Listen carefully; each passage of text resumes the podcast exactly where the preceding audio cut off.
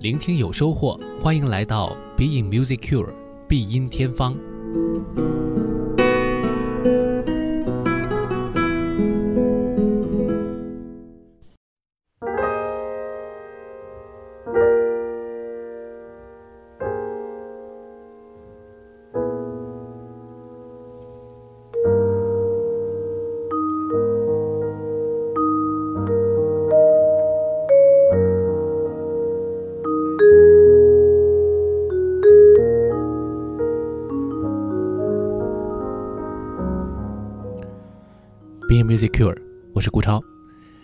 今天呢，我们继续来聊音乐的调色板。在音乐历史上呢，不少的作曲家探索视觉和听觉之间的关联，但是音乐始终是一个抽象的艺术，所以我们无法来用抽象的语言表达具象的对象。不过呢，还是有很多人认为啊。我们的听觉其实和视觉是紧密关联的，这种紧密程度，到了可以将一部作品看成是一种色彩的这样的一个境地。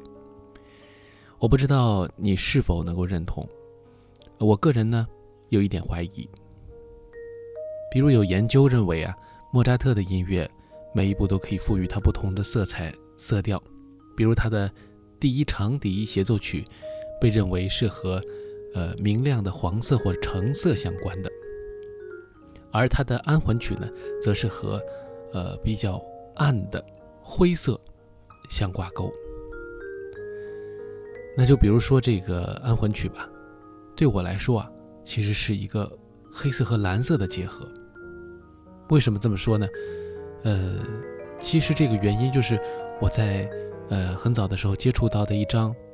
安魂曲的录音，那么这个录音的封面呢，就是呃由蓝色和黑色组成的。我想很多朋友都听过那张卡拉扬指挥柏林爱乐乐团的呃一张天使的背影构成的安魂曲。那那张唱片可以说真的是让你有一种视觉上的连接。但仔细想来呢，这并不是你直接从音乐当中获得的，只是你因为呃最早的时候有这样一个视觉印象。所以呢，呃，愿意这样去相信这部作品是这样的，那只能说明啊，唱片公司它的设计、它的配色、它的配图是合理的，是合情的。我们可以试试做一个互动，你听听我现在为大家播放的这一段我们节目当中经常使用的电乐吧，它是什么颜色呢？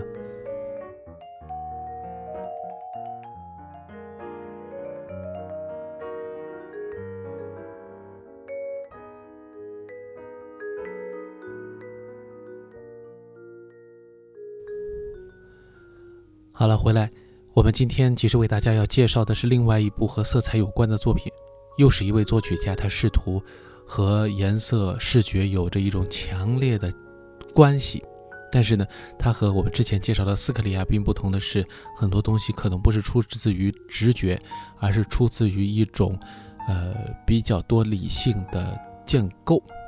为什么这么说呢？因为我一直觉得斯克里亚宾是非常直觉，非常的。不经过理性的思索，而是通过纯粹感性的方式去感知他所能够体验到的那一些旁人无法感受到的东西。这种超凡的体验，那构成了他的艺术的一个核心。而是我们今天接下来要介绍的这一位呢，其实这位作曲家，我觉得更多的还是在功能利益上，他有这样一个呃比较有目的性的想法。那么这位作曲家呢，叫做呃阿瑟布里斯。那么阿瑟布里斯呢，是英国的近现代的作曲家。那么生活的年代呢，离我们呢，呃，其实相对近一些啊。跟斯克里亚宾相比呢，算是半同期的一个作曲家。一八九一年到一九七五年。那么这一位作曲家呢，呃，他呢，其实一生当中写作。成功流传的作品并不算多，但是呢，呃，今天我们为大家介绍的可能算是他的代表作了。那这个作品呢，就是呃他的《颜色交响曲》。这个《颜色交响曲》啊，那也是他非常重要的一部作品。那尽管呃，在他在世的时候呢，并不是特别多的演出，但如今呢，也开始的有人在录制唱片和在现场表演。很有意思的就是，他直接想用交响乐的方式来描绘一种色彩的个性。那我们首先呢，就来听一听第一乐章。呃，我也不跟大家说这是什么样的一个色彩，先可以做一个感性的认知。猜测一下，这到底在描述什么样的颜色？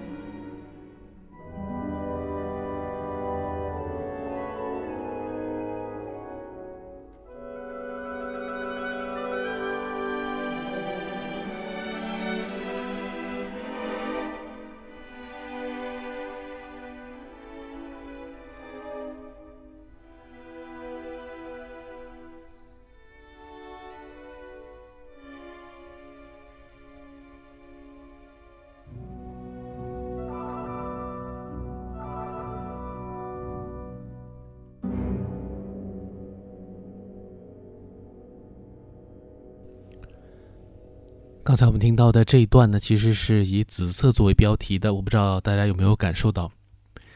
呃，如果我是盲猜的话，我没有自信能够猜出这是什么颜色。不过这个作品呢，的确是在描绘一种性格特质，而这种性格特质可能对于一些呃符号学啊，或者说是作曲家本人的文化背景上是可以解释得通的。《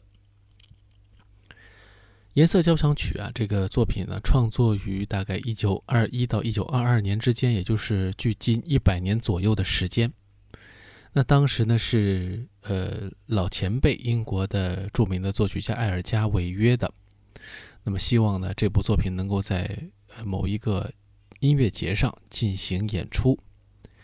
年轻的这个布里斯在自己的老师沃恩威廉斯的这个帮助监督之下，完成了这部作品。作品本身呢，也结合了一些其他的呃来不同的来源的一种啊音乐元素。那可以说呢，是一部呃很认真创作的，但是也算是一部呃青年作曲家的一部呃挑战之作。四个乐章有四个颜色，而每一个颜色呢，其实代表的是一种石头，它并不是一个。纯粹的颜色，比如说紫色，它并不是指啊我们日常当中看到的某一种紫色，而是紫水晶的颜色。那后面呢，其实每一种颜色背后都有一种啊石头存在。那么正是这样一种文化含义呢，赋予了这一些呃作品一个本质上的东西。其实它不仅仅是一个颜色的交响曲，也是一个。带有色彩的这一些宝石的，呃，一个交响曲，所以它更是用一个嗯描述性格的方式呢，在诠释每一种宝石它所蕴含的气质。那第一种紫水晶，它就是比较呃尊贵的，代表一种死亡壮丽的感觉。所以呢，你听到这第一乐章有一些庄严的成分在里面，是一个比较优雅的慢速的乐章。第二乐章呢是红色，那一说到红色就会想到红宝石。那么红宝石呢是一种欢乐的，啊，是一种欢庆的状态。那同时呢代表着一些勇气呀、魔力呀等等这样一些很积极的色彩。而音乐本身呢也是一个比较生动的快板，你可以听到里面呢有一种类似于斯特拉文斯基一般有野性的，呃欢愉的声音在其中。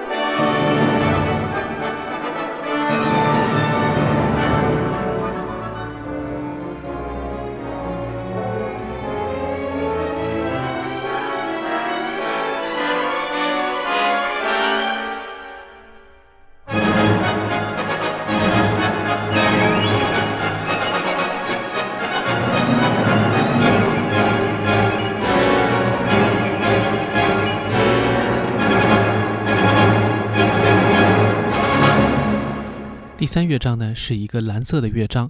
那这个蓝色呢，当然我们就会想到水啊，想到一些呃天空啊等等。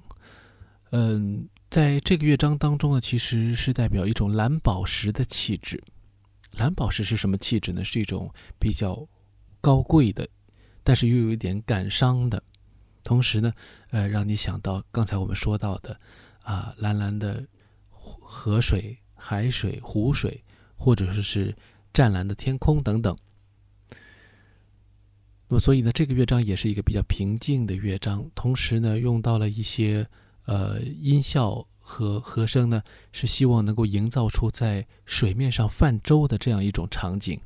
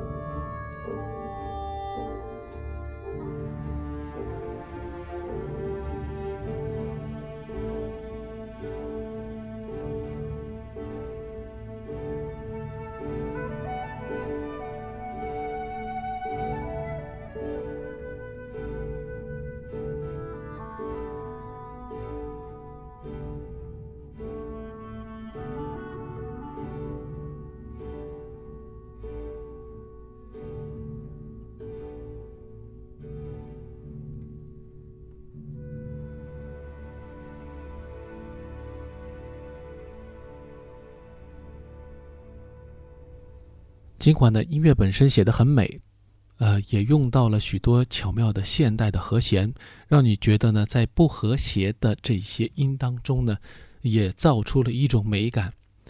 但是这部作品在当时首演的时候，并没有获得很大的成功，呃，以至于呢，后来有很多年它都是沉寂的。莫里斯呢，创作这个作品，并且亲自指挥了1922年在格罗斯特音乐节上的一个首演。那么这首演的反响就很一般，当时主导音乐节也是邀约这部作品的作曲家埃尔加呢，就给出了一个评价，说它是一种呃让人感觉到不是很舒适的一种不和谐，一种现代感。呃，也因此呢，就是这个作品呢，并没有获得很多的呃认可。即便呢，作曲家还把这部作品献给了当时非常重要的指挥家鲍尔特。似乎呢，我们也没有找到鲍尔特录制这部作品的记录。呃，但是作曲家本人在五十年代的时候呢，指挥伦敦交响乐团录制过一个版本。那之后呢，还有其他的版本问世，所以呢，给我们留下了现在可以参考的一些材料。但是呢，我们接下来呃，为大家还是想介绍最后一个乐章，这个乐章是绿色。那么绿色的这个乐章呢，代表着一种呃希望。青春，春天的气息也是很容易让我们想到的。这是一个双重副歌，有着非常强的张力，而且呢，呃，也发展到了整个作品的一个高潮。这个一说到绿色，其实它的这种呃气质，呃，也会让人想起一种宝石，这就是呃绿钢石。那最后呢，还是带着一种胜利的情绪来描绘这种石头。给大家带来的感受。好，我们今天节目呢就以这个乐章来作为结束。下期节目我们接着分享好听的音乐。